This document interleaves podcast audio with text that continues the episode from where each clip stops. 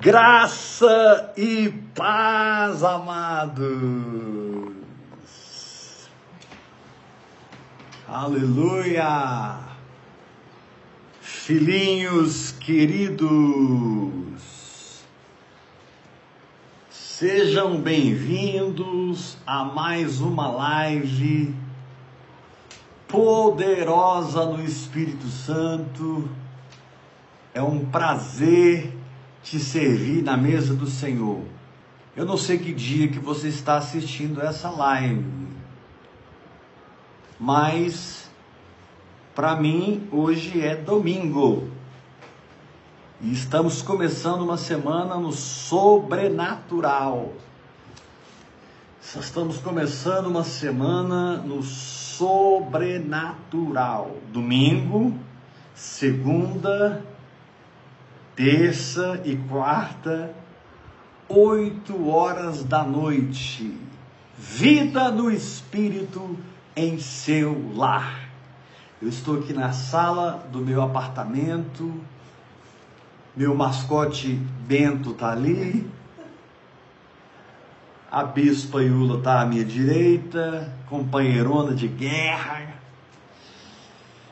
E é isso aí.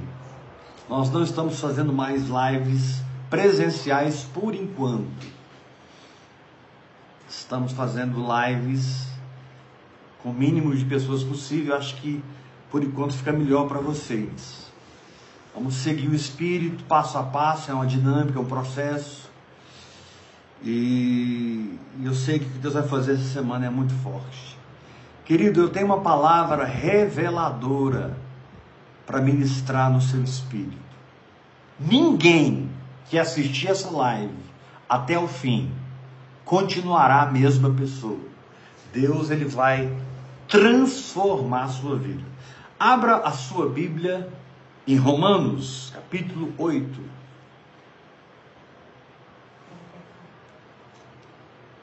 O tema da palavra, o tema da semana é a consciência da fé sobrepondo-se à impressão da alma e reinando sobre ela. A consciência da fé sobrepondo-se sobre as impressões da alma e reinando sobre ela.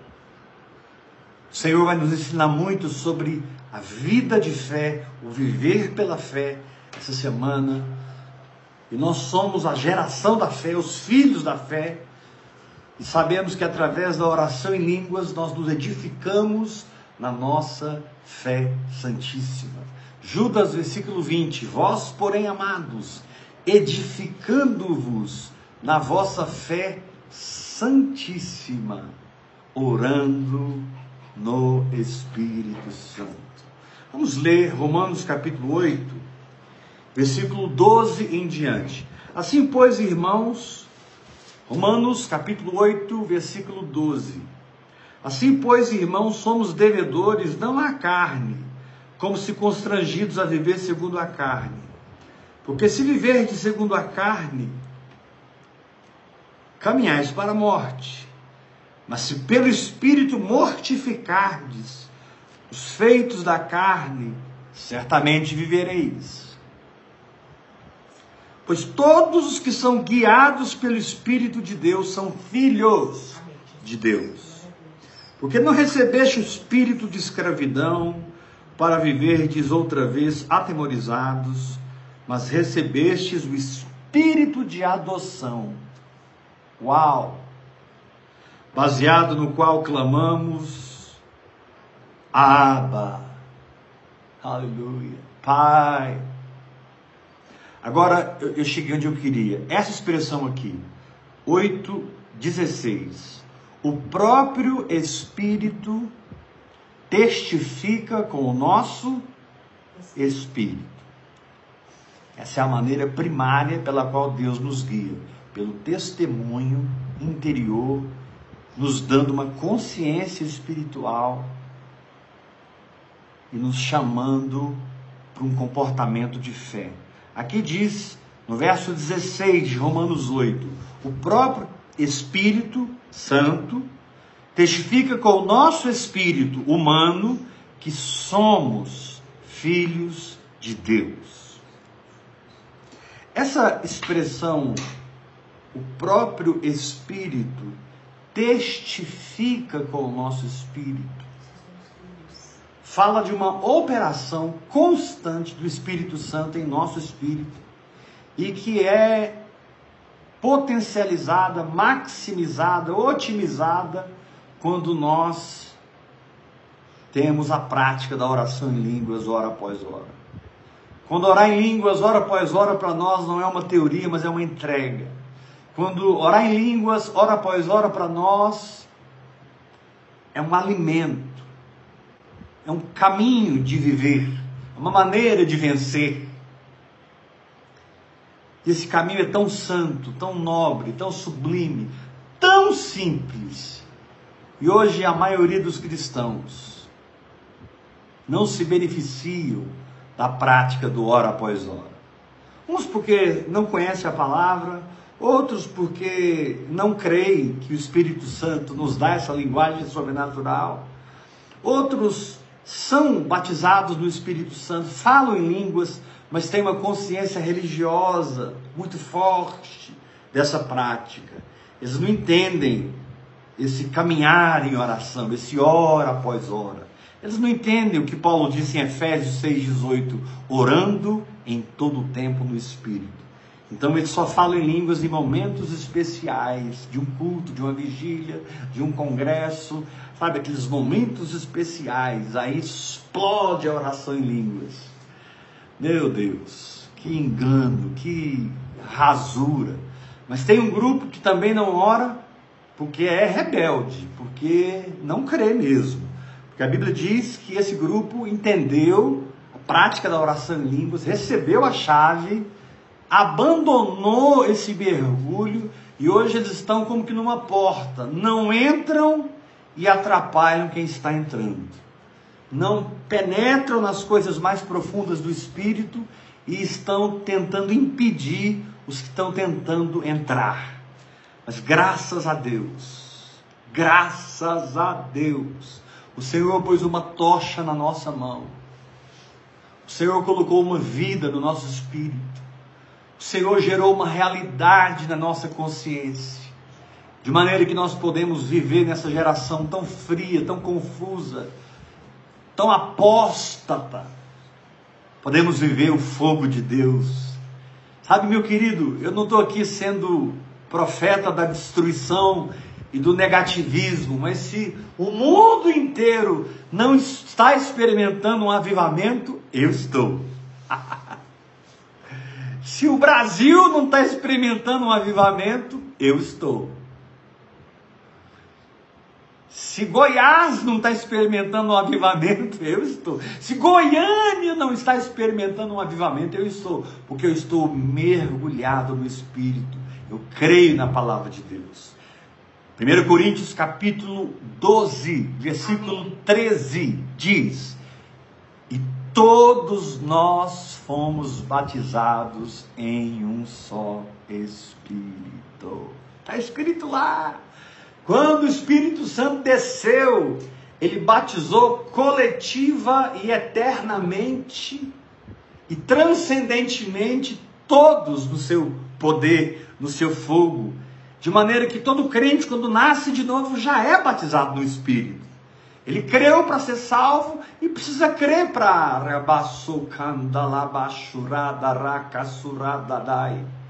Apóstolo, mas por que Deus escolheu nos dar uma linguagem sobrenatural para nós respirarmos Deus?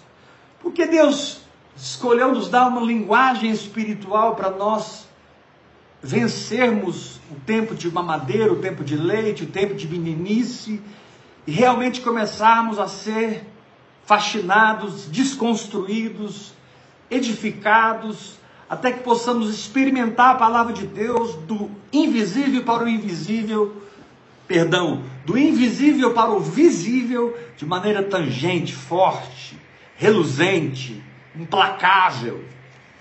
Ou seja, a oração em línguas, quando tomada como uma chave espiritual de poder, ela vai te levar às profundezas do espírito e inevitavelmente você vai experimentar dimensões, você vai experimentar lugares e lugares do espírito. Agora é interessante que aqui Romanos é, Romanos capítulo 8, é interessante que diz assim, no versículo 16. Amor, fecha a porta ali, por favor. Está escrito assim, capítulo 8, verso 16. O próprio Espírito testifica com o nosso espírito. O próprio Espírito Santo testifica, trabalha, imprime, opera, realiza em nosso espírito. Aqui no caso, ele faz a obra de nos revelar que nós somos filhos herdeiros de Deus. Mas na verdade, quando nós pulamos para, desculpe, quando nós pulamos para 1 Coríntios capítulo 2, 1 Coríntios capítulo 2, versículo 12, a gente pode entender melhor esse o mesmo Espírito testifica com o nosso espírito. O mesmo Espírito testifica com o nosso espírito. Qual é o resultado desse trabalhar do Espírito Santo? Uma consciência espiritual. E tudo que você é consciente de ter jorra e se manifesta na sua vida. Tudo que você possui é o que você terá. Tudo que você já tem é o que você vai tomar posse. E o Espírito Santo, quando testifica com o seu espírito, ele faz isso aqui, ó. 1 Coríntios capítulo 2, versículo 12. Ora, nós não temos recebido o espírito do mundo, e sim o espírito que vem de Deus para que experimentemos o que por Deus nos foi dado gratuitamente. Não tem nada que você esteja passando, que Deus já não te deu a vitória, Deus já não te deu o triunfo, Deus já não te deu a palavra, Deus já não te deu a realidade contrária às circunstâncias pelas quais você vai viver na dimensão da natureza desse espírito recriado e não na derrota da velha criação e não na derrota da raça adâmica que habita ainda no nosso corpo mortal, a carne, o pecado. Mas graças a Deus, porque hoje, através do novo nascimento, eu recebi uma nova natureza que vence o pecado. Eu não preciso mais da lei para me orientar em absolutamente nada. Eu tenho o espírito da lei em mim. Eu tenho o espírito da palavra em mim. Eu tenho o espírito da verdade em mim.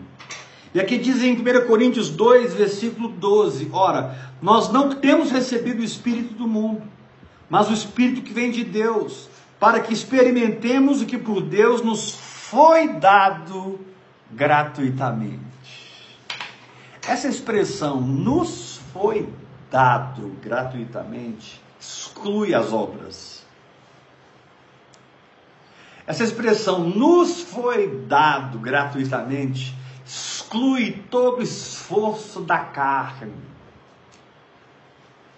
toda tendência almática, toda energia da alma em si própria, independente do espírito, para tentar produzir coisas espirituais, produzir coisas invisíveis, trazer o reino dos céus para a terra. Não, agora eu não, eu, não, eu, não, eu não caminho mais na velha natureza e nem caminho na lei que suscita a derrota dessa velha natureza. Eu ando na graça de Deus pelo Espírito, agindo por fé, caminhando por fé, exercendo a minha fé, porque o Espírito testifica com o meu Espírito. O Espírito amalgama com o meu Espírito. O espírito se torna um só com o meu espírito. E quando essa união quando essa ministração do Espírito Santo para o meu espírito acontece, olha o que acontece. Lendo o capítulo 2, versículo 13. Isso aqui é muito forte, irmãos. 1 Coríntios 2, 13. Preste atenção. Disto, desse amalgamar do espírito, dessa operação da nova natureza, também falamos, não em palavras ensinadas pela sabedoria humana. Foge disso, irmão. Você vai gastar 10 mil reais nesse curso. Oferta esses 10 mil reais no reino de Deus. Você vai gastar 5 mil reais nesse curso. Oferta esses 5 mil reais no reino de Deus. E aprenda isso aqui, ó. 1 Coríntios 2,13.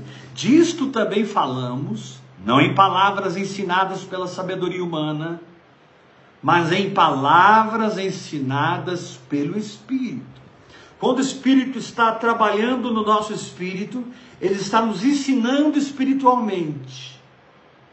Ele está, o que diz aqui no verso 13, comparando coisas espirituais com espirituais. Amém.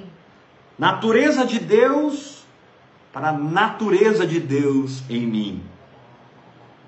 Nova criação de Deus em Cristo Jesus para o novo homem que eu me tornei pela ressurreição de Cristo.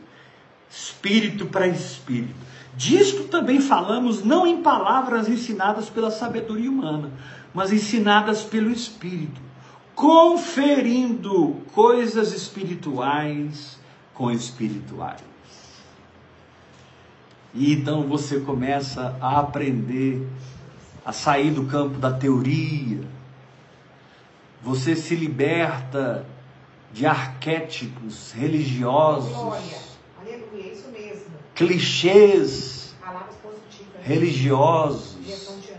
Você se liberta do sistema religioso, sabe? Você não tem mais saudade daqueles cultos maravilhosos, porque você anda no espírito. Você não tem saudade daquela vigília, daquele congresso, daquele seminário, daquela palavra. Você não é saudoso, você é presente na fé. Você não é saudosista, você é residente da fé. Residente na fé. Como? Não em palavras ensinadas pela sabedoria humana, mas em palavras ensinadas pelo Espírito Santo. Essas palavras começam nessa linguagem sobrenatural. Olha o que diz aqui no capítulo 2, versículo 6. Entretanto, expomos a sabedoria entre os Entretanto, expomos, capítulo 2, 2, 6.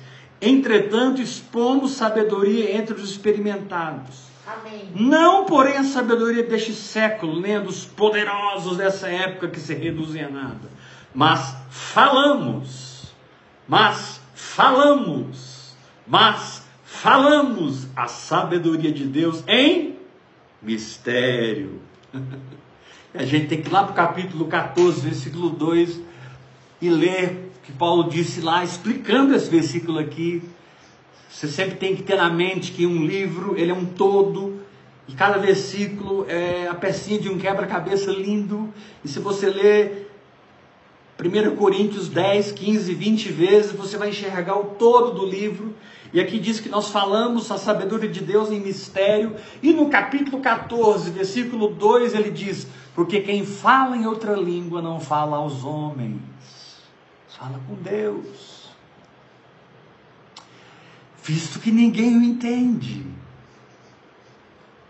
E em espírito fala mistérios. Então eu começo aqui a balbuciar barato, demanda, blá blá, chorar. E eu vou balbuciando, e eu me volto para a palavra de Deus. E quando eu me volto para a palavra de Deus, eu me abro para o Espírito Santo sempre que eu me converto à palavra de Deus, sempre que eu me inclino para a palavra de Deus, Existe uma experiência no campo do espírito em que o meu espírito imediatamente é conectado com esse fluxo de sabedoria que sai da mente de Cristo e entra na minha mente espiritual, sai da minha mente espiritual e se torna minha fé, sai da minha fé e opera na minha mente natural, nas minhas emoções, na minha vontade, e eu sou transformado pela renovação da minha mente. Eu comecei falando dos mistérios Daqui a pouco eu comecei a entender, não em palavras ensinadas por sabedoria humana, eu comecei a discernir em palavras ensinadas pelo Espírito de Deus. Aleluia. Em palavras ensinadas. E eu não estou falando de grandes revelações, grandes profundezas da teologia, grandes manifestações da verdade que te faz um homem profundo e denso. Tudo isso acontece, mas estou falando de algo muito simples, irmão. Quando Deus você está enfrentando uma enfermidade e você fica lá prostrado na cama e o Espírito Santo te diz: Ei, meu filho não morreu na cruz para você ficar aí deitado nessa cama. Levanta, vai trabalhar, está curado. De repente vem aquele entendimento da cura. Espírito testifica com o meu espírito. Pá! Estou curado.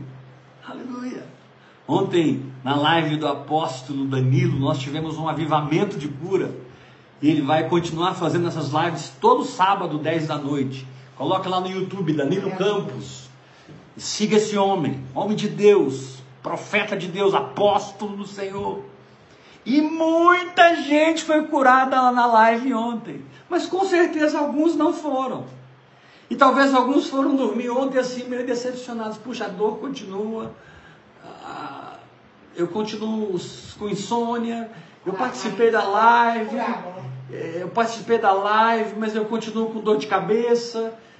300 foram livres de dor de cabeça, mais 300 foram curados da coluna. Eu fiquei sabendo de gente que tinha câncer que foi curado, mas eu, eu não, querido. Entenda, quando um dom está em operação, como opera na vida do apóstolo Danilo, trazendo a manifestação daquele dom, nesse caso, os dons de curar, no plural, dons de curar. E você não consegue receber pela manifestação desses dons, descanse, porque o que você não recebe pelos dons, você recebe pela fé. O que você não recebe pela manifestação de uma profecia, você recebe pela revelação da palavra de Deus. Ah, eu queria tanto que tal profeta colocasse a mão na minha cabeça. Eu queria tanto que aquela profeta me telefonasse, como ela me telefonava, me entregando os recados de Deus. Eu não tenho isso mais. Eu não tenho desejo nenhum de que alguém coloque a mão na minha cabeça e profetize sobre a minha vida. Número um, o prédio ficou pronto no meu espírito há muito tempo. Número dois, cada vez que oro em línguas eu fico mais cheio de realidade e de avivamento. Eu fico mais energizado no espírito e não na alma. Número três, eu fui liberto da dependência do dom de alguém para receber de Deus. Porque é muito bom receber através do dom de alguém.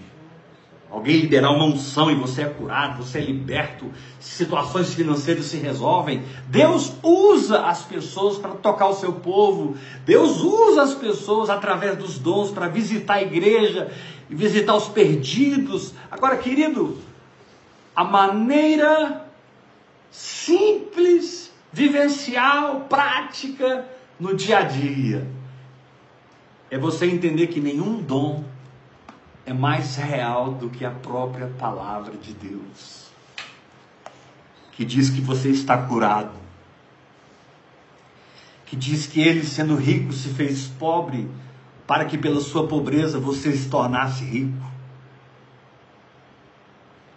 Se Deus te diz, filho, você é rico, isso vale mais do que amanhã, quando o banco abrir, alguém depositar 10 milhões de reais na sua conta. Se alguém amanhã depositar 10 milhões de reais na sua conta, isso vale menos do que você ouvir Deus através da sua palavra. Porque você pode acabar com esses 10 milhões em poucos anos, se você não souber administrar, se você não souber investir, se você não tiver uma mentalidade de milionário, você vai deixar de ser milionário. O dinheiro sempre corre atrás dos ricos. O dinheiro sempre foge dos pobres. O dinheiro sempre corre atrás dos vencedores. E o dinheiro sempre escapa dos perdedores. Por isso nós não somos apenas vencedores, nós somos mais que vencedores. O dinheiro corre atrás de mim porque eu sou rico. Não é porque tem X ou Y na minha conta. É porque eu sou. E agora eu estou falando com você numa linguagem de fé. Eu estou falando com você de uma outra dimensão. Eu estou puxando você do, do, lugar que você está e te trazendo para o lugar que eu estou. Para que a gente tenha comunhão espiritual. E assim como as coisas acontecem na minha vida, elas aconteçam na sua vida. Cura para mim é algo muito simples. Eu reconheço que eu sou pessoa sarada. Eu apertei o botão errado, escolhi o Danilo. Já pedi perdão aqui, é misericórdia. Danilo, a bispa Iula te excluiu por engano. Volta, meu filho. minutos. Oi? É só por alguns minutinhos, é, porque eu apertei os emojis errados. Querido, preste atenção. A sua condição física não é mais real, não é mais verdadeira. A sua condição natural, que você pode pegar, por exemplo, se eu pegar o meu celular, eu tenho um saldo bancário lá hoje. Tem um saldo bancário hoje lá, tá lá. Mas aquele saldo não significa nada. Porque ele é, é- ele é natural, ele é temporal. Ele não vale nada para mim. Porque eu não vivo pelo que eu vejo. Eu não vivo pelo que eu sinto. Eu vivo pelo que eu creio. Ou seja, Deus não me dá nada que eu já não possuo há muito tempo. Querem que eu repita isso? Aleluia. Deus não me dá nada que eu já não possua há muito tempo. Deus não faz acontecer na minha vida aquilo que já não seja uma realidade estabelecida para mim e uma verdade no meu espírito.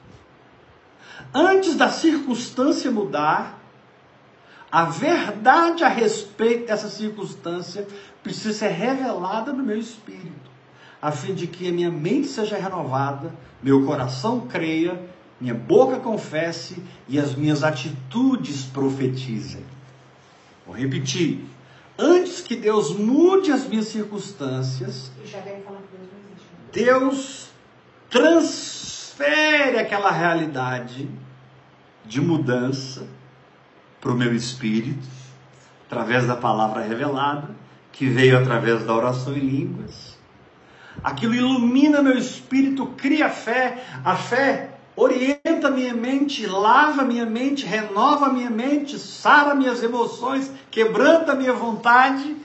E essa alma que nos dá tanto trabalho, porque eu estou vivendo pela fé, tendo atitudes proféticas, atitudes de quem já tem aquilo.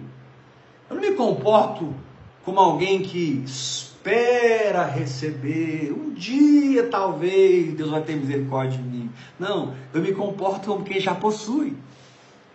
Muita coisa não está acontecendo na sua vida porque você não se comporta como quem já possui. Talvez porque você não, não possui mesmo no seu espírito isso, você não orou isso, você não gerou isso no espírito, isso não foi concebido no espírito, então você não tem mesmo.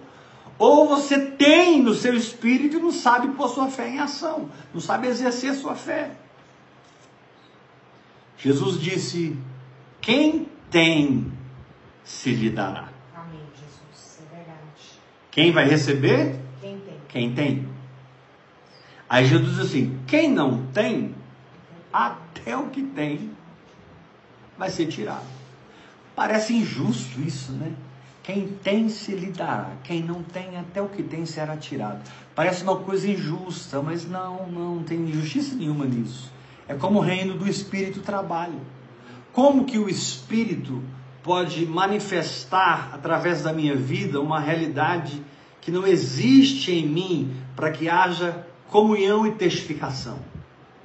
Como o Espírito pode manifestar o sobrenatural através da minha vida, se eu não tenho aquele sobrenatural revelado pela verdade, pela palavra do meu coração, dando ao Espírito algo concreto para ele aparecer, pular para fora, se tornar minha vida visível. Querido, Deus não quer que eu apenas viva no mundo do Espírito, Ande segundo o Espírito, seja guiado pelo Espírito, frutifique no Espírito. Deus não quer apenas que eu viva no Espírito. Deus não quer apenas que eu tenha água sobre os artelhos, água sobre os joelhos, água sobre os lombos. Deus não quer apenas que eu mergulhe em águas profundas e eu fique num estado espiritual elevadíssimo mas quando eu olho para a minha vida, está ali a doença, está ali a pobreza, está ali um pecado não resolvido, está ali uma amargura, uma falta de perdão, está ali uma cabeça virada, perdida, meu Deus, o que está acontecendo comigo? Não, isso não é o Evangelho. O Evangelho existe para te dar uma fé saudável. O Evangelho existe para te dar uma vida espiritual saudável. E o Espírito vai testificar com seu Espírito para gerar a consciência do ter. E quando eu estou consciente do ter, eu tenho. Quando eu tenho a percepção de que aquilo me pertence, aquilo me pertence. Quando eu creio que é meu, é meu. Ou seja, é o meu crer, a minha consciência espiritual, que define a história da minha vida.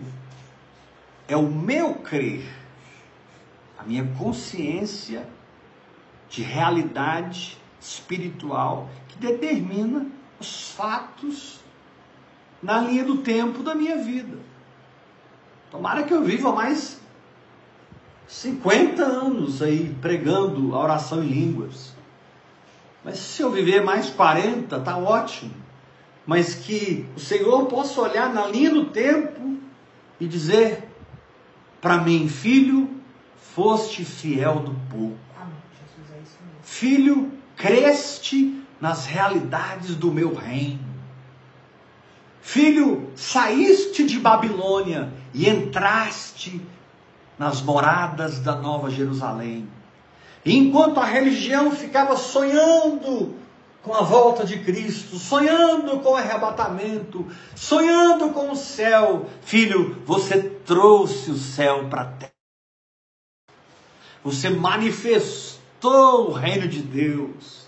Você fez a minha palavra deixar de ser papel e tornar-se novamente carne e osso nas suas finanças, carne e osso, no seu ministério, carne e osso no seu casamento, na sua família. A Bíblia diz: o Verbo se fez carne e habitou entre nós. Aqui então você tem as três dimensões da fé: o Verbo, palavra viva, se fez carne, palavra manifesta, habitou entre nós Palavra que historifica a minha saúde, a minha família, historifica a minha vida. A minha vida é uma história com a fé, é uma experiência de fé, é uma história no sobrenatural, onde a cada dia eu avanço mais um pouco, eu aumento o perímetro, eu estendo todo da minha habitação, ouvindo Deus renovando minha mente, crendo na palavra, declarando a palavra e tendo atitudes proféticas, ouvindo Deus, recebendo fé, iluminando minha mente, curando minhas emoções e perseverando em descer do barco e andar sobre as águas. Aleluia.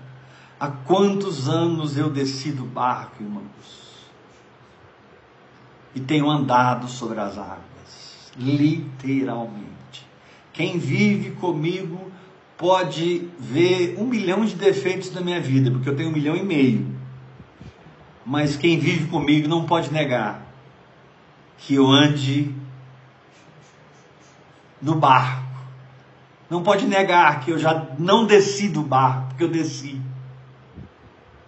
E as coisas, elas não acontecem na minha vida, as coisas se manifestam. As coisas não acontecem na minha vida, as coisas se manifestam. Amém, Jesus. Quem tem, se lhe dará. Quer ser curado? Possua a cura. Considera-te curado. Pega a cura. A coisa mais simples do mundo é vencer um câncer. Ah, mas virou metástase, espalhou no corpo inteiro. Querido, espalhou, espalhou. Vai desespalhar. Veio, veio, apóstolo. Vai sair. Amém. Esse caroço estava aí o ano passado? Não. Então ele vai sair. Vai sair agora durante essa palavra. Uma palavra como essa é uma palavra para você ouvir, ávido e receber milagres para o seu corpo, para a sua alma, para o seu espírito, para a sua família. O tipo de palavra que eu estou ministrando hoje é um tipo de palavra que você ouve já recebendo, profetizando, declarando e dizendo: Eu sou, eu sou, eu sou, eu sou, Ele é, eu sou, porque segundo ele, o que Ele é, eu sou nesse mundo. Aquele que se une ao Senhor é um espírito com Ele. Amém. E se eu sou um espírito com Ele, a minha verdade não vem mais de Adão. Se eu sou um espírito com Jesus Cristo, a minha verdade não vem mais da Babilônia. A minha verdade não vem de um diagnóstico médico, de uma bateria de exames. A minha verdade vem do que Cristo é. E o que Ele é, Ele é em mim. Eu sou. Por isso as coisas se manifestam.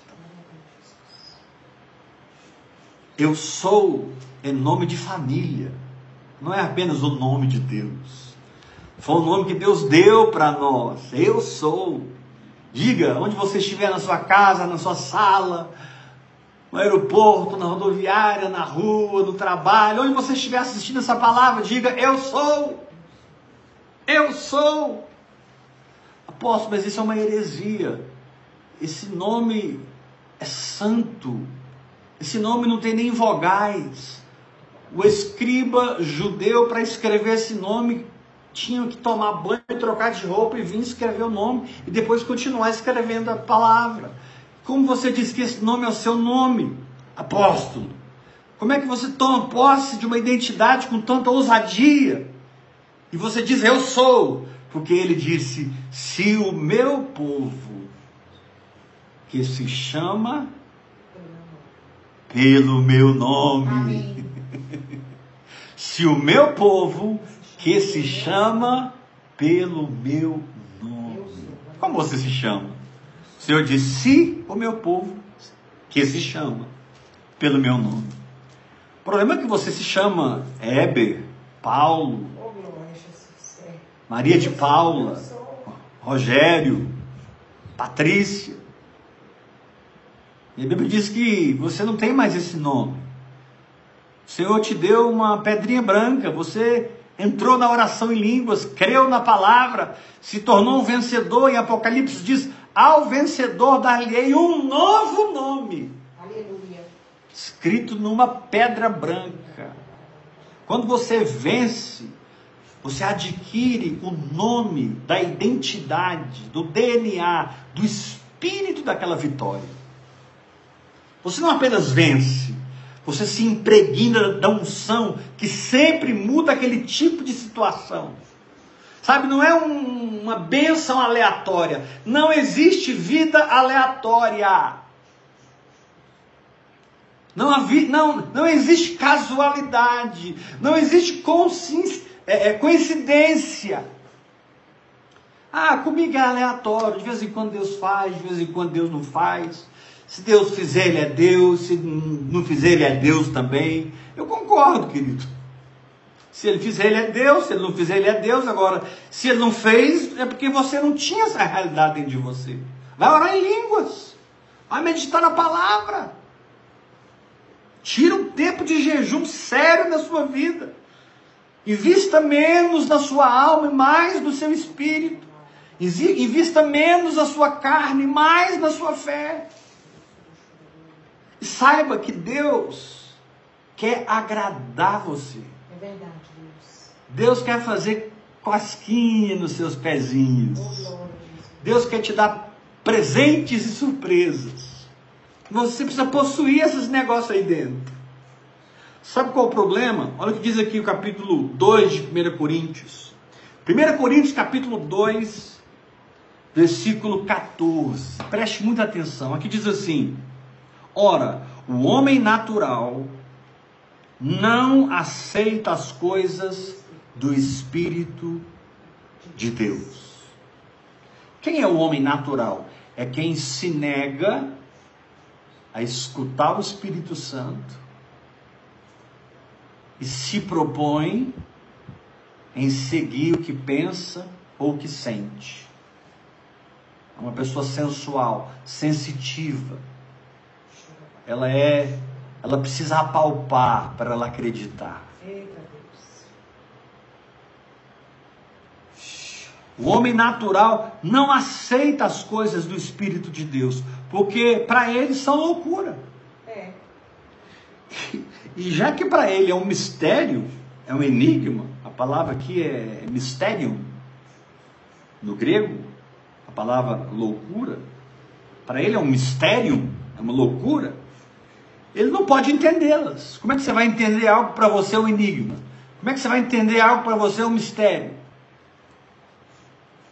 Quando eu digo que a fé é simples, é porque a fé é simples para quem vive pela fé. Mas se você não põe sua fé em ação, você sempre acha complicado acreditar no invisível mais do que no visível. Se você não agir, se você não exercer a sua condição em espírito, se você não agir pondo a palavra de Deus em ação, você não vai tocar naquilo que você já possui. Paulo disse em Coríntios: não tendo nada, mas possuindo tudo. Aleluia. Meu Deus, que declaração! Paulo estava dizendo assim: olha, quer saber? Naturalmente eu, eu me considero um nada, naturalmente eu não tenho nada, mas no Espírito, em Cristo Jesus, eu possuo tudo. Então, quando eu preciso, eu, eu pego a minha mão espiritual, entro no reino do Espírito e retiro o fruto da árvore que eu preciso, trago para dentro de mim, remandoro chore karamaná sulamanai, Orianti queribiosoto rebinai. Aquilo se torna uma consciência de possessão. Aquilo se torna uma consciência de realidade. Aquilo se torna uma consciência de que já aconteceu. Fé são acontecimentos. Fé são fatos. São realidades que você possui dentro de você. E é algo tão incrível, tão forte, porque Deus, quando fala, Ele carimba o nosso espírito. É Deus, quando fala, Ele marca o nosso espírito. Oh, que você simplesmente crê. Mesmo que a sua mente esteja em dúvida, mesmo que você esteja sendo assolado pela culpa, pela condenação, João disse: se nosso coração nos acusa, Deus é maior do que o nosso coração. Quando Jesus ia curar os enfermos, ele não perguntava como é que está o seu coração. Você está se sentindo culpado, condenado, porque eu não vou poder te curar. Não, Jesus ele curava todo mundo. Era um rio avassalador. Era uma inundação do amor de Deus, da graça de Deus. Libertando as pessoas, curando as pessoas, prosperando as pessoas, levando as pessoas a extrair de si próprio tudo que eles precisam. Um homem bom, do bom tesouro do coração, tira o que ele precisa, porque a boca fala do que o coração está cheio. Então, querido, tudo que eu preciso para vencer a doença é saber que eu não tenho aquela doença. Glória a Deus, Jesus. Eu não sou enfermo, eu sou pessoa sarada. Tudo que eu preciso para vencer aquela condição financeira é eu não crer no que eu estou vendo, mas crer no que Deus me disse. Por que essa visão é tão tremenda? Porque ela nos tira do misticismo, ela nos liberta do, das tentativas, essa visão, ela nos tira do misticismo evangélico, cristão, ela nos tira das tentativas para ver se o negócio funciona, ela nos liberta de todo esforço carnal, toda sabedoria humana, e ela nos dá uma consciência de possessão. Ela nos dá uma certeza. Desse jeito. Ela nos dá uma convicção de fatos que a gente não está vendo. E esses fatos que a gente não vê estão pulsando nas nossas veias espirituais. Toda semana a gente come a carne de Cristo, bebe o sangue de Cristo, Toda semana a gente ministra no nosso homem interior e o nosso sangue espiritual ferve com a luz da presença da glória de Deus, que é a manifestação da sua verdade. A glória de Deus é a manifestação da sua verdade. A glória de Deus é, é, é, é, a, é, a, é o acontecimento visível do que aconteceu dentro de mim. Fé é uma experiência que antecipa uma visão. Aleluia. Fé é uma experiência que antecipa o tocar, o ver e o sentir. Eu já estou consciente. Já cheguei lá. Eu já tenho. Eu já possuo. E essa certeza te leva a agir.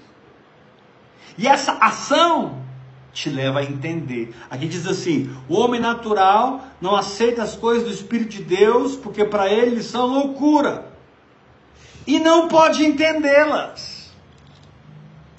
O ponto está aqui, meu irmão. Ai, apóstolo Weber, eu já caminho com você tem tantos anos, eu não entendo nada do que você fala. É porque você não crê em nada do que eu falo. Você não possui isso dentro de você.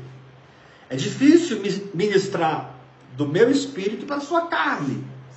Porque o espírito não ministra para a carne, o espírito mata a carne. Eu não tenho letra para te dar, mas o meu espírito vivifica. Paulo diz: a letra mata.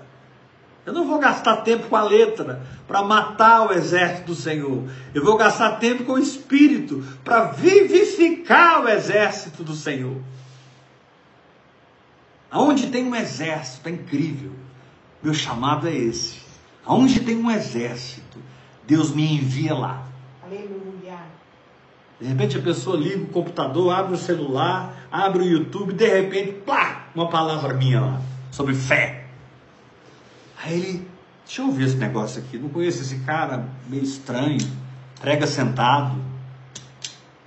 Ele se, se diz apóstolo, outros dizem que ele é pastor.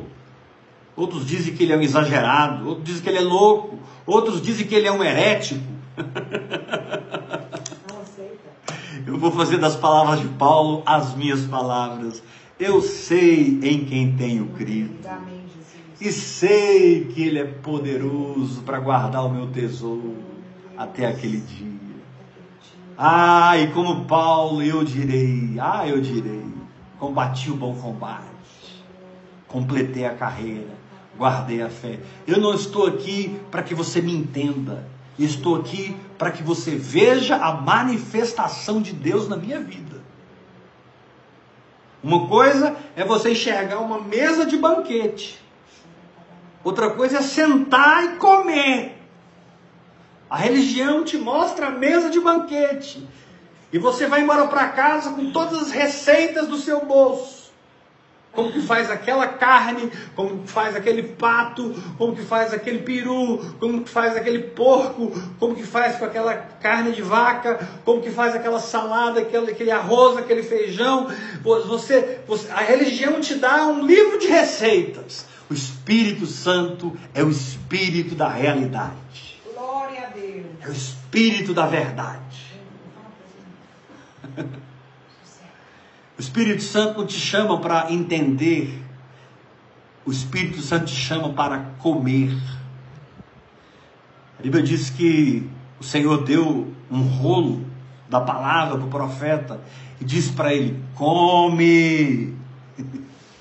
E o profeta ah, creu. Esse é o problema. A gente, a gente é muito espiritual, a gente é muito teólogo, a gente complica as coisas. Ontem à noite, um rio de cura. Eu recebi do meu corpo cura ontem à noite, através do apóstolo Danilo.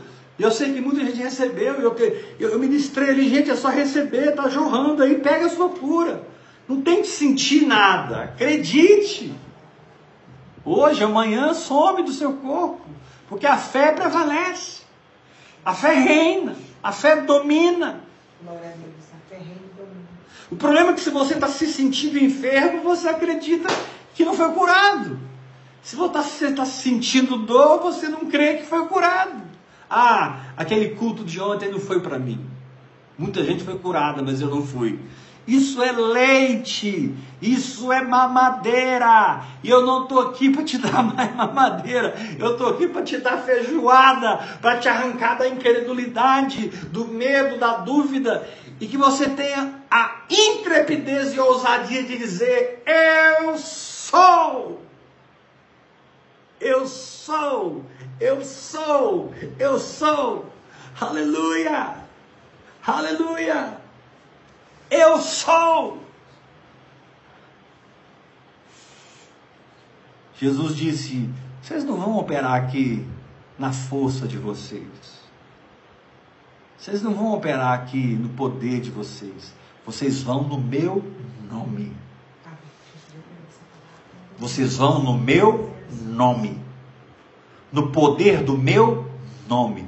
Você já parou para pensar no poder que tem o nome de Jesus?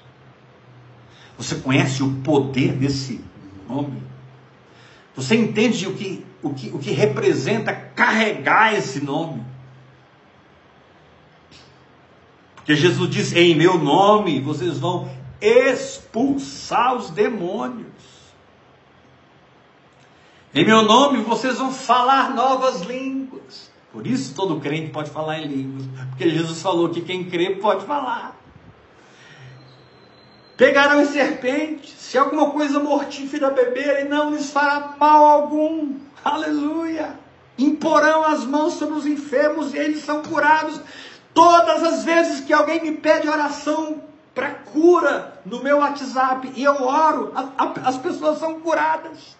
Deus me usa toda semana para operar milagres. Deus me usa toda semana para curar enfermos. Porque eu creio, eu possuo, eu sou consciente, não inconsciente. Eu sou consciente pela palavra viva. Eu já orei em línguas o suficiente para entender os fundamentos. Eu já orei muitas horas em línguas. Na verdade, eu já orei muitos anos em línguas. Desde 1996 eu estou mergulhado. Todo dia, todo dia, todo dia. Nos dias mais felizes, nos dias mais tristes, nos montes mais altos e nos vales mais profundos, Desde 96, você, quando me encontrasse, ia me encontrar orando em línguas, falando em mistério. muito mais do que uma doutrina, é um espírito de vida que tomou conta do meu coração. E eu simplesmente abro a minha boca e kalamashuramandaраmanai, repokaramasurandai. Olha, fulano fez isso, ficou doido. Fulano começou a orar demais em línguas, quebrou, faliu. Fulano, queridos, quem fala assim é o natural. Porque quando você começa a orar em línguas, Deus traz a sujeirada tudo para fora. E se você continuar orando em línguas, Deus vai arrancar toda a planta que ele não plantou mesmo. Você vai passar por profundas mudanças, às vezes perdas, às vezes ganhos. Pessoas virão, pessoas sairão. Vai ser um santo reteté do céu na sua, na sua vida. É o que diz lá em Ezequiel 37 profetizei, e quando eu profetizava, houve um reboliço.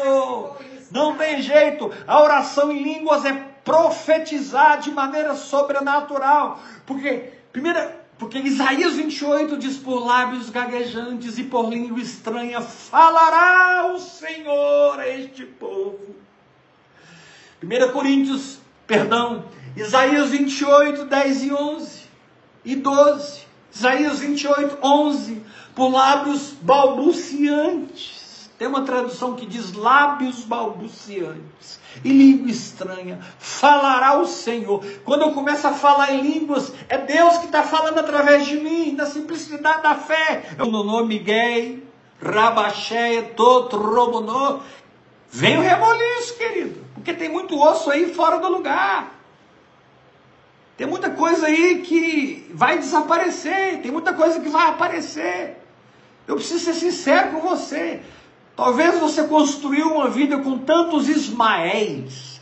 Talvez você construiu uma vida tão na carne.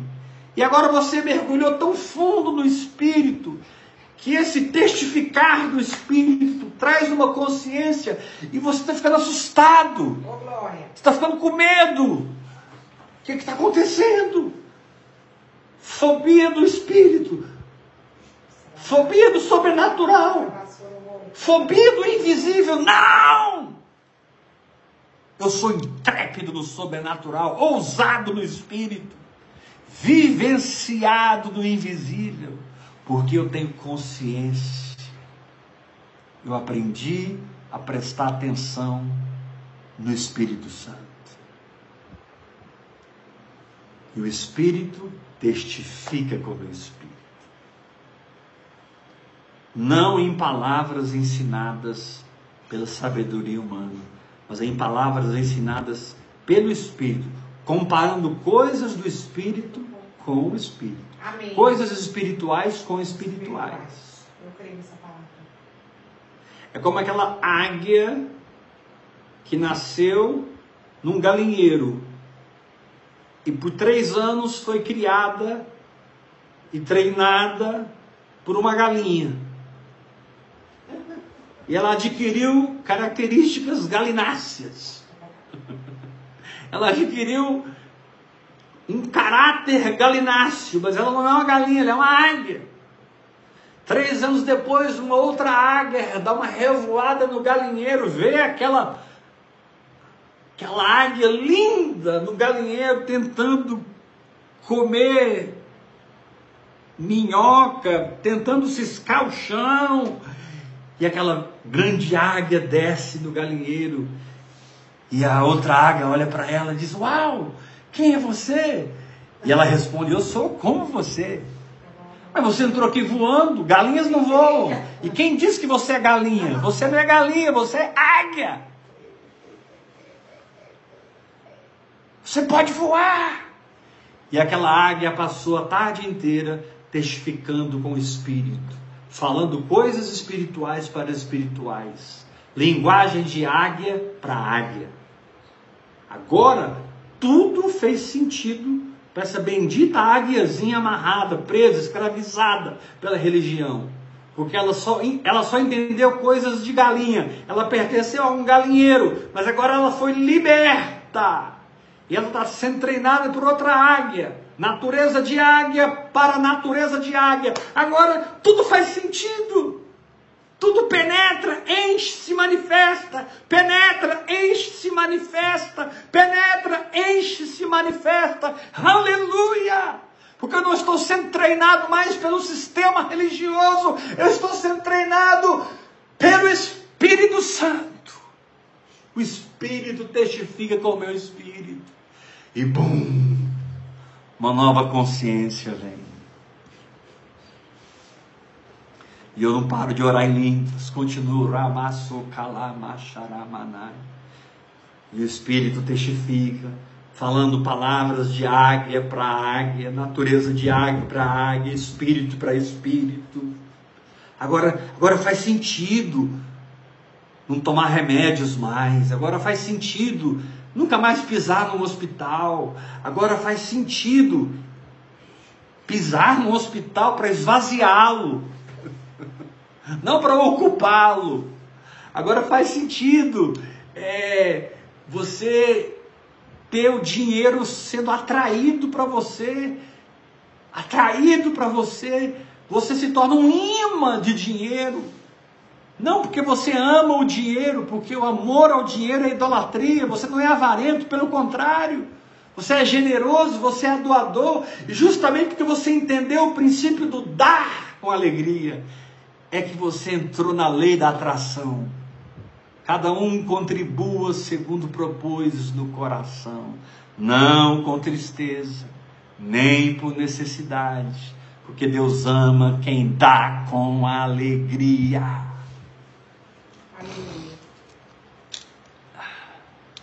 Quando nós estamos muito energizados na alma, porque você tem que entender uma coisa, meu irmão, presta atenção. A alma te dá consciência de si próprio. O espírito te dá consciência de Deus. O espírito não tem consciência de si. O espírito tem consciência de Deus. O espírito, ele, ele, você pode perceber, quando você entra no espírito, você não está se vendo, está vendo Deus, ouvindo Deus, tocando em Deus, você está recebendo a realidade espiritual. Quando você está na alma, e a alma ela é muito volátil. As trombetas vão tocar, Jesus vai voltar, esse corpo vai sair da corruptibilidade para a incorruptibilidade. Nós vamos ter uma alma liberta da influência da carne e do pecado. Mas por enquanto nós temos que batalhar pela fé, orando em línguas todo dia. E todo dia vigiarmos sobre a nossa própria alma para mantê-la focada no Espírito, para mantê-la servindo o Espírito. Mas nem sempre a gente é tão espiritual como gostaria. De vez em quando nossa alma se enche de tristeza, de desânimo, de um sentimento de derrota, de perda. Ela fica meio deprê, enlutada, e ninguém aqui vem me dizer que não passa por isso. Todos nós passamos. O problema é que quando eu estou sentindo o negativo, eu tenho a tentação de assumir aquilo como verdade. E aquilo não é verdade. Verdade é o meu espírito, em Cristo Jesus. Mas quando eu estou sentindo o negativo, aquela sensação não é boa. E é uma sensação real de uma dor, de uma perda, de uma derrota, de um problema. E quando você está debaixo desse peso psicológico, emocional, se você não está ligado aos registros do seu espírito, Aquilo que Deus falou há um ano atrás, Deus falou há dois anos atrás, Deus falou meses atrás, Deus falou semana passada, Deus falou hoje. Se você não está, se você não sabe como se voltar para dentro do seu espírito e entrar no seu espírito pela meditação,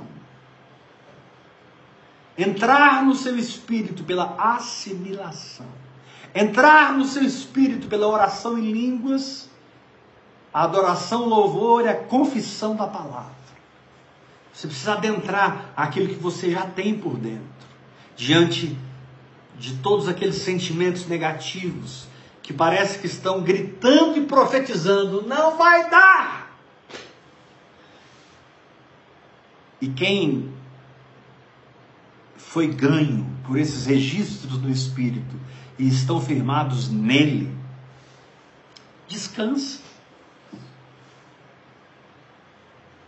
Porque não tem pressão emocional capaz de dobrar o meu espírito. Não tem pressão psicológica capaz de quebrar o meu espírito. Satanás sabe que ele só pode vencer você se você render o seu espírito. Quando Jesus morreu? Quando pregaram ele na cruz? Quando Jesus morreu? Quando colocaram os pregos nele? Quando Jesus morreu, quando colocaram aquela coroa de espinho na cabeça dele, arrancaram a roupa dele, penduraram ele na cruz, e o seu sangue se esvairia, se esvairia, se esvairia, dos chicotes, dos pregos, da cruz, da coroa de espinhos. Ele estava ali completamente consciente de tudo. Pai, perdoa eles, eles não sabem o que fazem. Mulheres, não chore por mim, chore pelos seus filhos. Está tudo certo comigo. Eu estou cumprindo o propósito aqui. Que as mulheres choravam quando Jesus carregava a cruz. Ele parou. Para de chorar por mim. Eu estou cumprindo meu propósito. Tem gente que, sabe, que quando te vê mortificando a carne, renunciando à vida da alma, amando, virando a outra face, perdoando 70 vezes 7, eles não conseguem te entender porque eles só entendem a ofensa, a linguagem da raiva, a linguagem da vingança, a linguagem do ódio. Eles só sabem reverberar as coisas do diabo. Mas você que está cheio de uma impressão emocional negativa, mas apoiado no espírito, você vai revertendo o processo dentro de você. Um dia que começa pesado pode terminar em festa, meu irmão. Um dia que começou com notícias ruins pode terminar com as melhores notícias que você poderia receber na sua vida.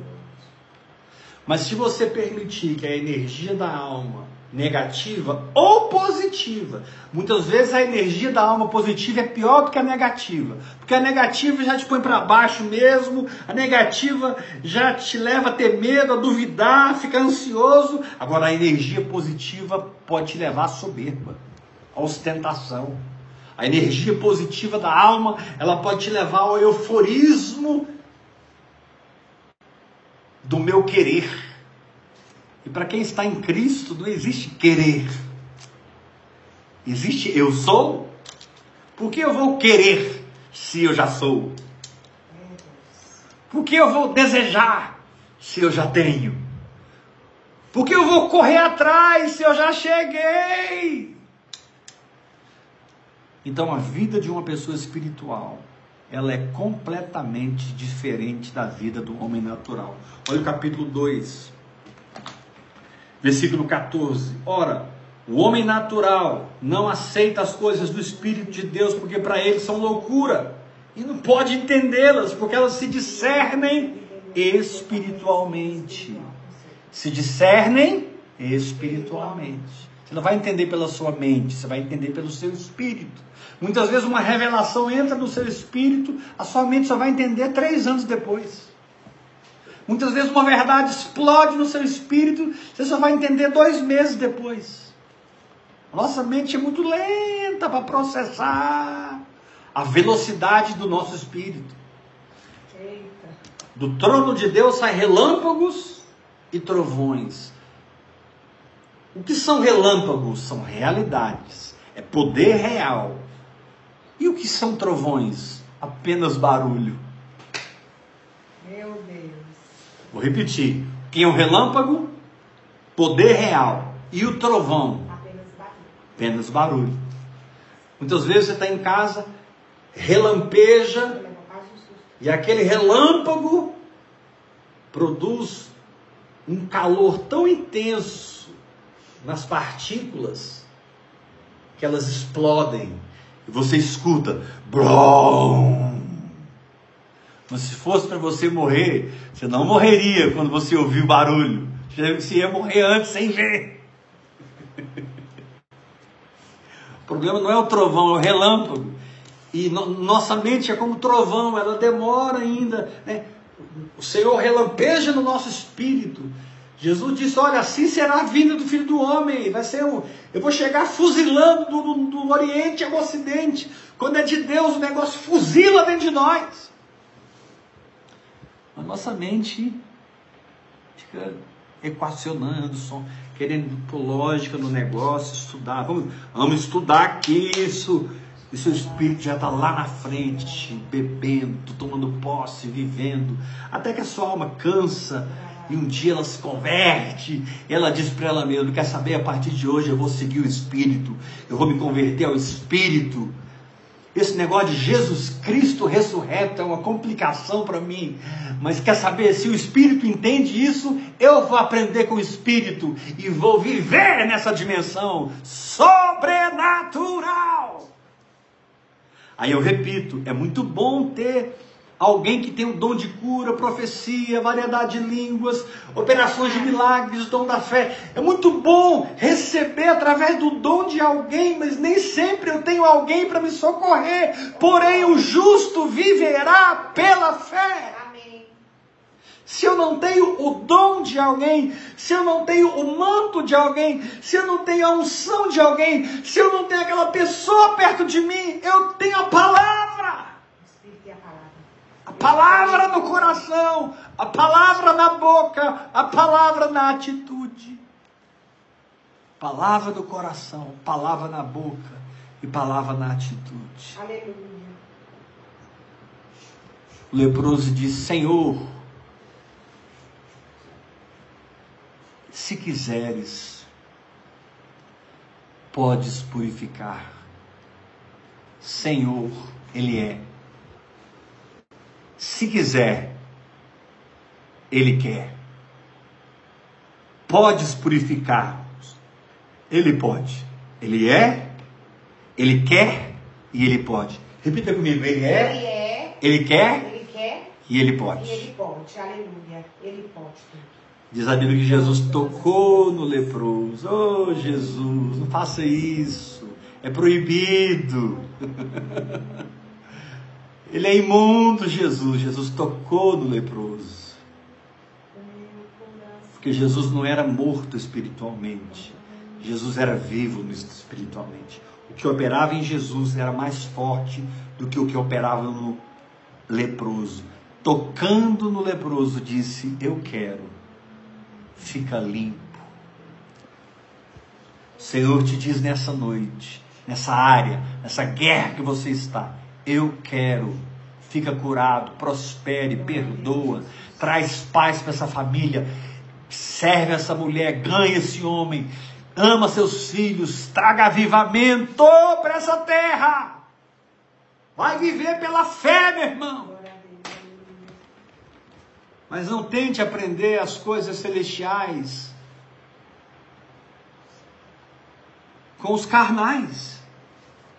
Não tente entender carnalmente, porque a carne luta contra o espírito e o espírito luta contra a carne, para que a gente não faça o que a gente quer. Está na carne, você quer uma coisa, está no espírito, você quer outra. Então é uma batalha. A oração em línguas é para que o espírito prevaleça e você faça o que Deus quer. E logo em seguida ele nos, nos revela claramente que a carne tem obras o espírito tem fruto. E as obras da carne são feitiçaria, idolatria, maledicência, obras da carne. Aí ele para e fala, mas o fruto do espírito é. Versos 22 e 23 de Gálatas 5. O fruto do espírito é. A carne faz, o espírito é. Verdade, a carne faz, mas o espírito é. Vou repetir. A carne faz, o espírito é. E quando eu sou, nada impede que aquilo se manifeste na minha vida.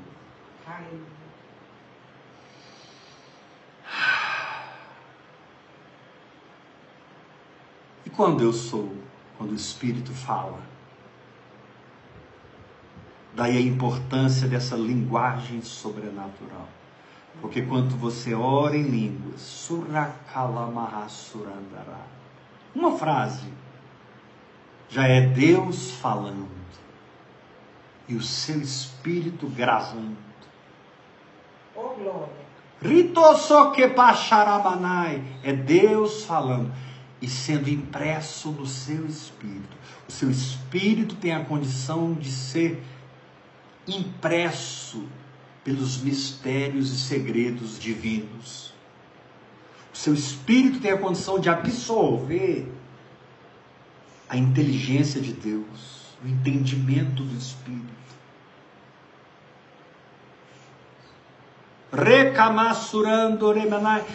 Entenda, meu irmão, a oração em línguas foi criada para ser respondida como qualquer outro tipo de oração, oração de petição, oração de autoridade, oração de intercessão, oração de consagração. Existem muitos tipos de oração. A oração em línguas é uma delas. E Deus criou todo tipo de oração para ser respondido. E a oração em línguas foi criada para ser respondida. É impossível você ficar hora após hora falando com Deus em mistério e isto ser respondido como um rio de revelações e mudanças do seu interior. É impossível que você viva no hora após hora e não tenha essa tangência, essa densidade espiritual.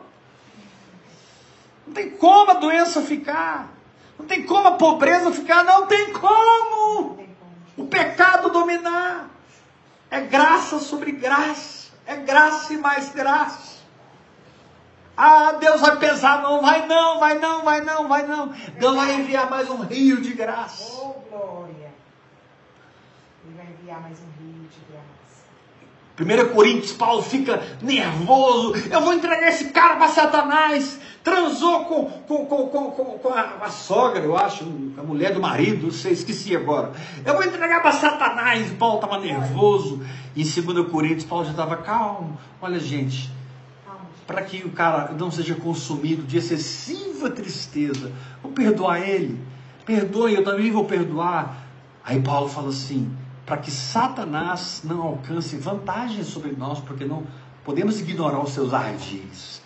Você tem que ler 1 Coríntios, você tem que ler 2 Coríntios. 1 Coríntios, Paulo fala, vou te entregar para o diabo. 2 Coríntios, Paulo está assim, gente, vamos amar ele, vamos perdoar ele, porque ele, tá, ele se quebrantou demais, ele se arrependeu completamente, ele, não, ele saiu do pecado, ele não quer o pecado, não virá sobre ele condenação, virá sobre ele uma onda de graça. Por isso Deus não se relaciona com o que você faz, Deus se relaciona com o que você é. Deus olha para o seu coração. Então não viva dominado pela impressão da sua alma. Volte-se para os registros do seu espírito. Traga à sua mente o que te dá esperança, o que te conduz a andar em fé. E deixa Deus operar. Fica tranquilo. Vai operar no filho, na filha, vai operar no vô, na avó, no tio, na tia. Vai operar em amigos. Eu creio nessa palavra. Que há 20 anos você não encontra. E eles já estão alcançados por Jesus. Esses dias eu encontrei com um amigo meu, que foi meu amigo, meu amigo, meu amigo na infância. Como a gente brincava, como a gente se curtia, como a gente se amava. Uma dessas viagens que meu pai fazia pelo Brasil, nós passamos na casa deles, lá em Presidente Prudente, interior de São Paulo.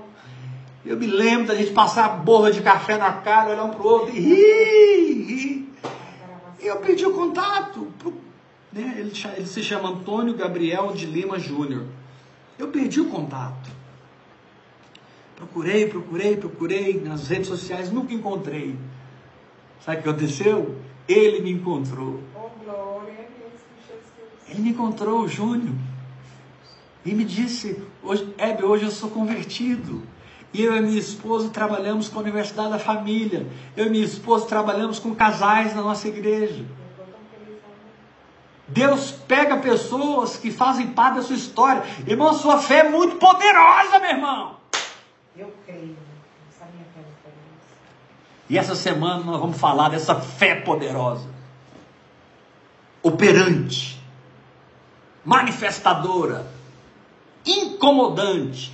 Essa fé que te deixa inconformado com o natural. Por que eu estou falando isso? Porque eu não considero que eu já cheguei à perfeição. Ainda tenho falhas e erros e pecados em relação a tudo que eu preguei hoje. Eu não sou o ícone da fé. Eu sou um simples discípulo de Jesus com cinco pães e dois peixes. Ah, isso eu sou. Eu sou uma. Eu sou um crianção, eu sou um meninão perto de Jesus e eu tenho cinco pães que falam das revelações, e dois peixes que falam dos mergulhos no Espírito. E é isso que eu entrego para o Senhor: o Espírito e a palavra. E Ele multiplica, e Ele tem alimentado multidões, multidões, através de cinco pães e dois peixes. Antes eu queria ter a peixaria inteira e a padaria inteira. Antes eu queria ser dono da padaria e da peixaria. Hoje ele me diz assim, filho, menos, menos, menos, é B, menos. Só preciso de cinco pães e dois peixes. E eu vou alimentar essas 20 mil pessoas que estão aqui. Porque só homens são 5 mil. Mulher, criança. Aquele culto foi um avivamento tão grande que durou três dias. Os discípulos falaram para o Senhor: Senhor, esse povo está com a gente três dias, não come, vai, vai começar a desmaiar de fome aqui. tiveram medo. Vai, vai, vai sair uma notícia aí que o povo está morrendo na reunião dele, de, de fome. Você imagina uma reunião que você não quer ir embora?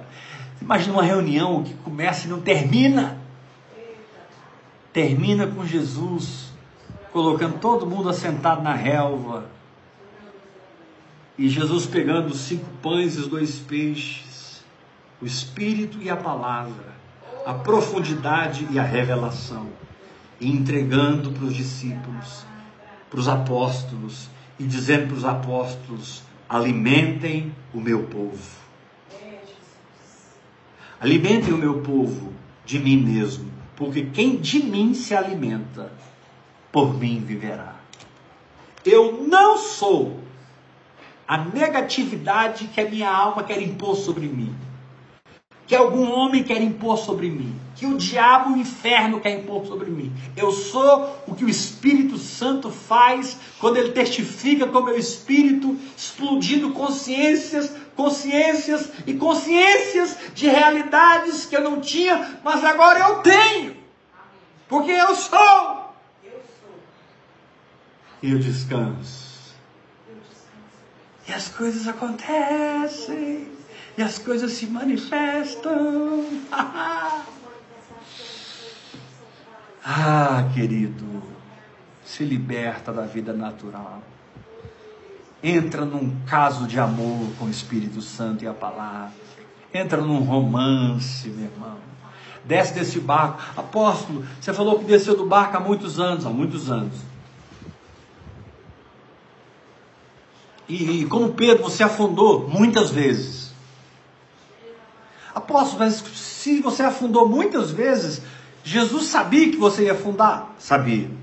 E mesmo assim ele te disse, vem. Foi, ele me disse, vem. Porque eu disse, Senhor, se for tu, manda-me ter contigo. O meu negócio não é natural, é sobrenatural. Vem, Pedro. E Pedro foi. E apóstolo, esses anos todos aí pregando pelo Brasil, gravando CDs, você afundou algumas vezes? Afundei muitas. Mas o texto diz algo ali interessante. E começando a afundar, nunca afundei totalmente, comecei a afundar.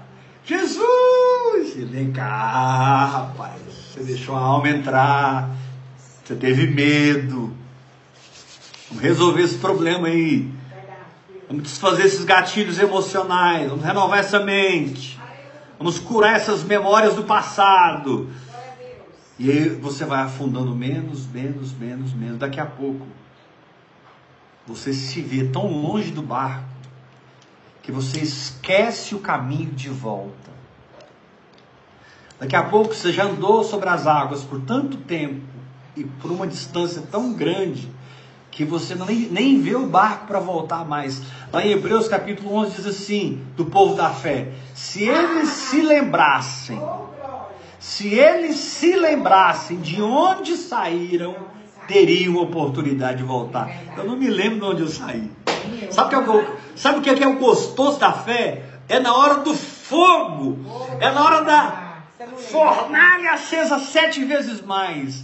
Você nem se lembrar das rotas de fuga que a sua alma tinha antigamente. Você não se lembra mais. Você só sabe crer. Você só sabe se agarrar na palavra. Ó, oh, Nabucodonosor. Quanto a isto, nós não temos nada para te responder. Porque se o Senhor quiser nos livrar, ele vai livrar. Se ele não quiser, nós vamos esturricar no fogo. Mas dobrar essa imagem, nós não vamos dobrar. E o Senhor te diz nessa noite: não se dobre, não se renda no espírito. Essa doença tem que desaparecer. As riquezas das nações vêm às suas mãos. Agora. A cura do Senhor toca seu corpo. A saúde de Deus toca seu casamento e a sua família. Sua família é a família bendita de Deus na terra. Minha família é família de Deus bendita na terra. Vem comigo, Abraão. Sai de Ur dos Caldeus. Sai daí, vem comigo. Vou te fazer pai de nações. Vou te dar uma descendência como o pó da terra, como as estrelas do céu. Nem filho Abraão tinha. E aí, Paulo escrevendo em Romanos 4: O Deus que ressuscita os mortos é. e chama as coisas que não existem como se já fossem. Amém. Chamam as coisas que não são como se já fossem. E aí a gente começa a aprender a ter consciência para ter posse, ter percepção para ter realidade. Ver primeiro com o espírito para ver depois com os olhos naturais. O justo viverá pela fé e não por vista. Uh!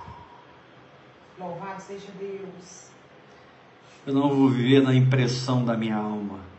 Eu vou viver nos registros cravados no meu espírito. Essa é a minha escolha. Qual é a sua? Qual é a sua escolha? Querido, essa semana vai ser a semana mais forte desse ano até agora. Não perca a palavra de amanhã, palavra de terça, palavra de quarta. Você que está titubeando, você que está, sabe, está vindo assim uma injeção de fé do céu, está vindo assim uma manifestação, o dom da fé está caindo sobre nós. Você vai se pegar, não é descendo do barco, não, você vai pular do barco. Você vai marchar contra esse mar e ele vai abrir. Você vai pisar no Jordão e ele vai abrir. Menino da mulher morreu. Eliseu perguntou: E aí, como é que você está? Tá tudo bem. Vamos lá em casa resolver um probleminha. Porque eu não te pedi filho. Você que me deu. Vamos lá. Eliseu foi lá e ressuscitou o menino. Essa é a geração desses dias. É a geração de Eliseu. É a geração da porção dobrada. Da unção dobrada. Eu não estou nem aí com o que está acontecendo com você ou a guerra que você está passando. Eu não estou nem aí.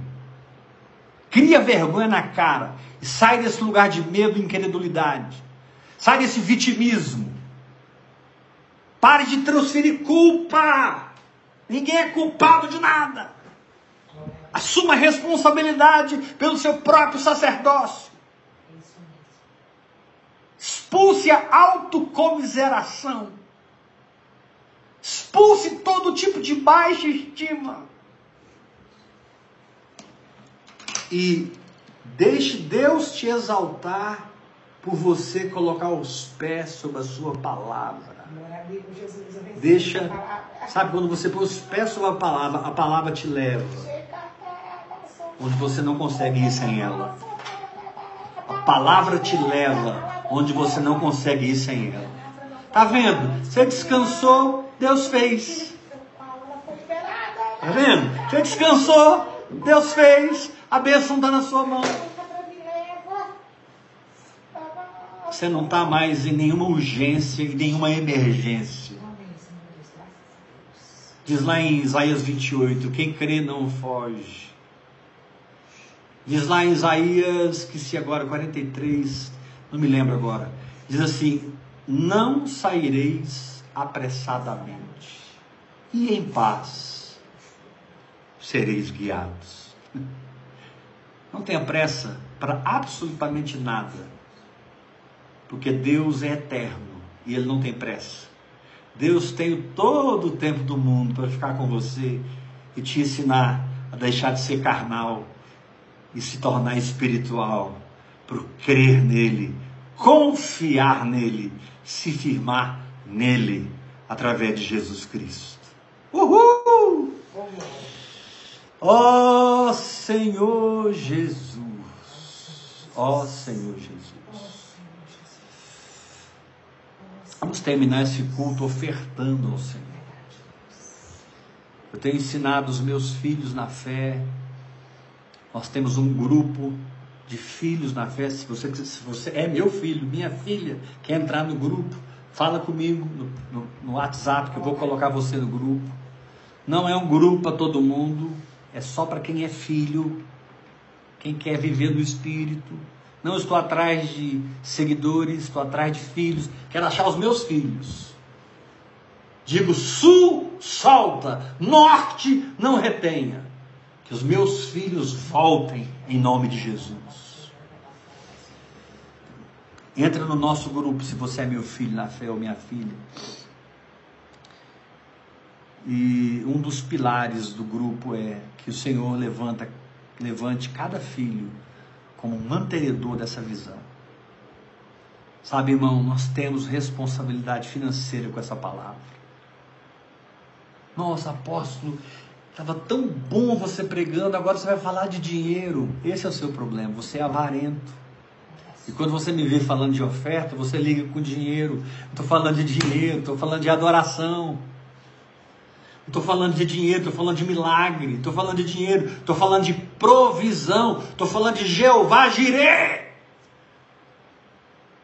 Ofertar tem a ver com Jeová Jireh. Quando Abraão entregou Isaac, o cordeiro da provisão veio. É sempre assim. Entregue o seu Isaac, que a provisão aparece. Como se faz isso, apóstolo? Cada um contribua segundo propôs no coração, não com tristeza nem por necessidade, porque Deus ama quem dá com alegria. Então, vamos terminar esse culto hoje ofertando. Assim, pela internet, é tão impessoal que você que decidiu não ofertar vai ficar tão tranquilo, mas eu, vou, eu quero declarar que você vai ficar incomodado hoje. Quero declarar que você vai se sentir responsável comigo para que o Brasil ore em línguas para que as nações descubram esse evangelho simples. Ah, meu irmão, nós precisamos evangelizar os evangélicos. Confia em mim, sem nenhuma soberba e ostentação. Eu não sou nada, eu sei meus defeitos, minhas fraquezas, eu sei que eu não sou nada. Mas Deus colocou uma tocha na minha mão por sua graça. E Ele me chama para evangelizar Israel. Eu sou profeta para Israel. Eu quero ganhar os que, entre aspas, foram ganhos para Jesus. Eu quero ganhar eles para Jesus mesmo. Trazer eles para o reino e não para religião. Aleluia! Você pode ofertar no Gasofilácio Pix, que é o meu telefone. 629 8223 1222. Nossa, apóstolo, estou sentindo de ofertar mil reais. Aleluia! Nossa, apóstolo, agora eu vou ofertar cinco mil reais. Glória a Deus! Não duvide, é Deus falando. Mas também se o Senhor te, te mandar ofertar 50 reais, oferta. Porque Deus está vendo seu coração. E quem é fiel no pouco, vai ser fiel no muito. Aleluia. Amo muito vocês. Para mim é um prazer. Essa semana é tanta unção que vai ser derramada aqui. A unção de milagres que começou ontem lá com o Danilo, ela continua aqui essa semana. Amanhã, depois e quarta. Enquanto eu estou pregando, tem gente sendo curada e liberta. E milagres estão acontecendo nas finanças da família, amigos. Deus está pegando gente totalmente fora do seu alcance natural, mas está no alcance da sua fé. Tudo que está fora do meu alcance natural não está fora do perímetro da minha fé, porque se eu creio na palavra, Deus vai para além do meu alcance natural e faz a obra. A unção de José está sobre mim. Jacó disse sobre José: José é ramo frutífero que ultrapassa o muro. Aleluia!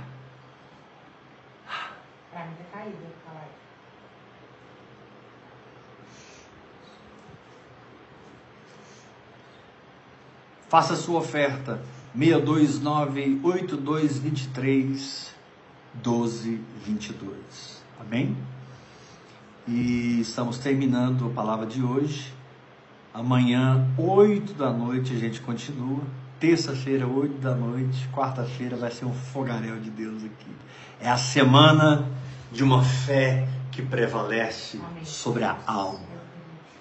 Te amo muito, quero te servir com essa moenda de Deus que eu tenho passado. Aleluia. Quero te servir debaixo desse lagar de Deus que eu me tornei. Quem tem ouvidos para ouvir, ouça. E recebe. Recebe, recebe, recebe.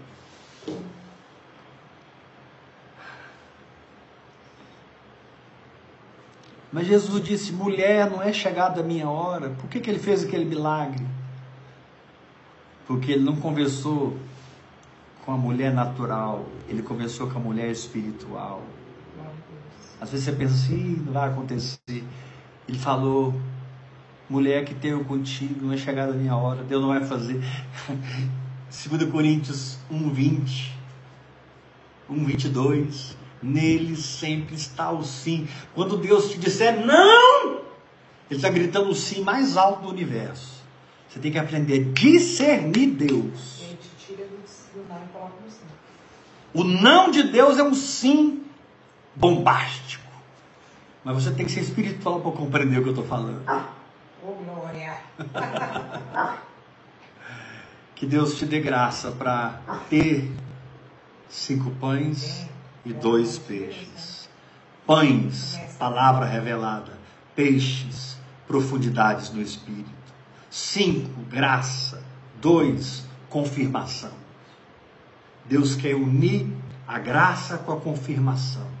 E o Espírito testificar com o seu Espírito. Criando em você uma consciência de realidade. Que tem poder de se manifestar e mudar a sua vida. Amém? Quantos vão orar mais em línguas aqui? Escreve aí. Quem vai orar mais em língua? Diga eu recebo essa palavra, eu vou. Quantos vão orar mais em línguas? Aleluia. Aleluia. Uhul.